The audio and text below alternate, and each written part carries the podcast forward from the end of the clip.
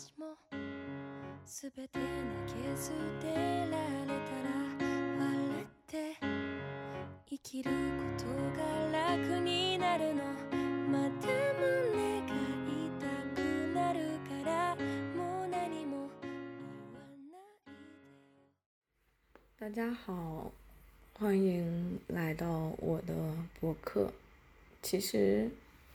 我最开始想说要去做一个博客的想法，是源于，嗯，三月份，三月份听了大量的博客，然后就会想说，要不要我自己也去做一个博客呢？是会有这种想法。但是最开始说做博客，那我一个人的力量是弱小的，那我说我去找一个朋友和我一起做博客，成为那种对谈交流的聊天型的那种博客。然后，但是我又觉得自己的 能力还是暂时不够，要不再等一等，或者积累积累，写一写那个大纲之类的，能不能至少有一个嗯思路在里面，然后去做这个博客。然后到四三月底的时候，大家都知道就开始上海封城了。哎呦，真的是现在想起来，真的是当时真的好天真啊！天真的以为预知到，以为说至少怎么着四月底也会结束吧。但是，哎，结果就是现在，现在还在继续中，它还是一个进行时的状态。然后等到五月份的时候，嗯嗯哦，五月一号的时候，经过了一个月的封城，然后我跟我的一个很好的朋友说，我们俩要不要去把这个博客做起来？我那时候经过一个月封城，虽然吃不上饭，嗯，心情也很差，睡不好觉。但是我觉得应该自己要去做一些事情来缓解一下自己这当时那种焦虑的心情和非常差的心理状态，然后我就跟姐姐说，我说我们做个博客吧，但是我们 两个晚上拉了一个语音，发现我根本当时的心理状态没有办法去录一个博客，我当时的脑子里的思维。精神状态，就整个就是一个大的崩溃的状态，没有办法你去说，去系统的表达一个观点，或者说你去说说你的任何的想法，你说任何想法的时候，我都感觉只是在说啊，快救救我，我不想在这样荒诞的生活里面继续下去了，就这样的感觉，然后我。后来，就当封城解除之后，六月初，然后我就在构思这一件新的事儿。其实我第一次想到这个名字叫“逃出升迁”，是因为我准备要离开上海了。哦，就我其实从来没有想过，或者很少去想说。有一天我会离开上海，因为上海这我来上海这一年半时间，认识了非常多的朋友，在城市里创造了很多专属我自己的回忆。我走过这个城市里的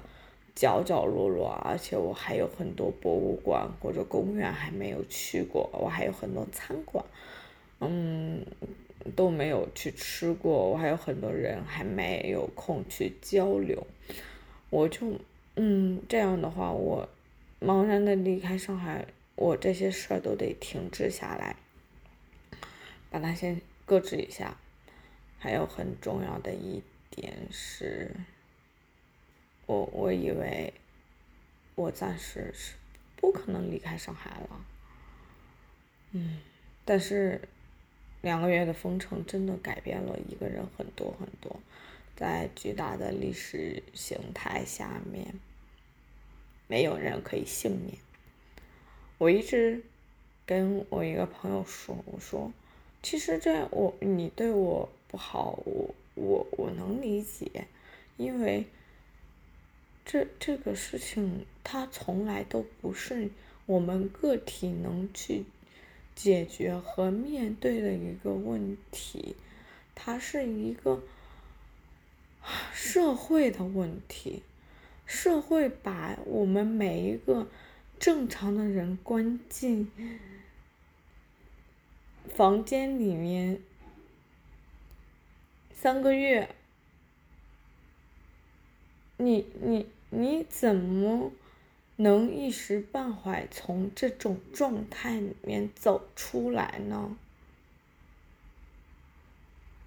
就像如果你。被一把刀割伤了之后，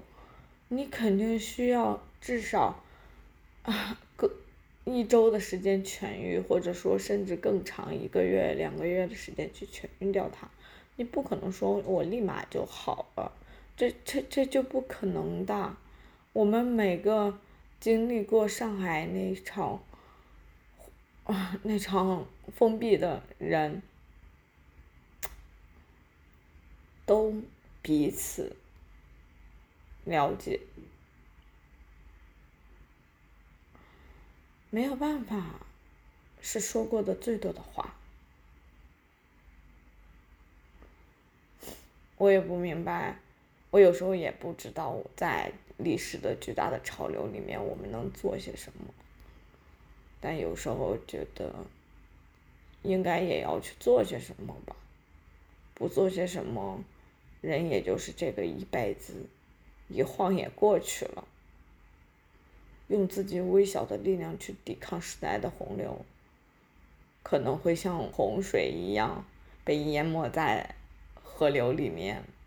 但是也要去试着去挣扎一下吧。挣扎一下，好歹也算是对生命的一种尊重吧。嗯，是这个样子的吧？我认为。你忘了划过伤口的冷风，嘿，你醒了，不痛不痒，就算过了一生。嘿，你为什么看见雪飘落就会想唱歌？为什么？在放手时刻，眼泪会掉落，一个一个走过，一个一个错过，一遍一遍来过，一次一次放过，一声一声笑着，一声一声吼着，一幕一幕闪着刺痛。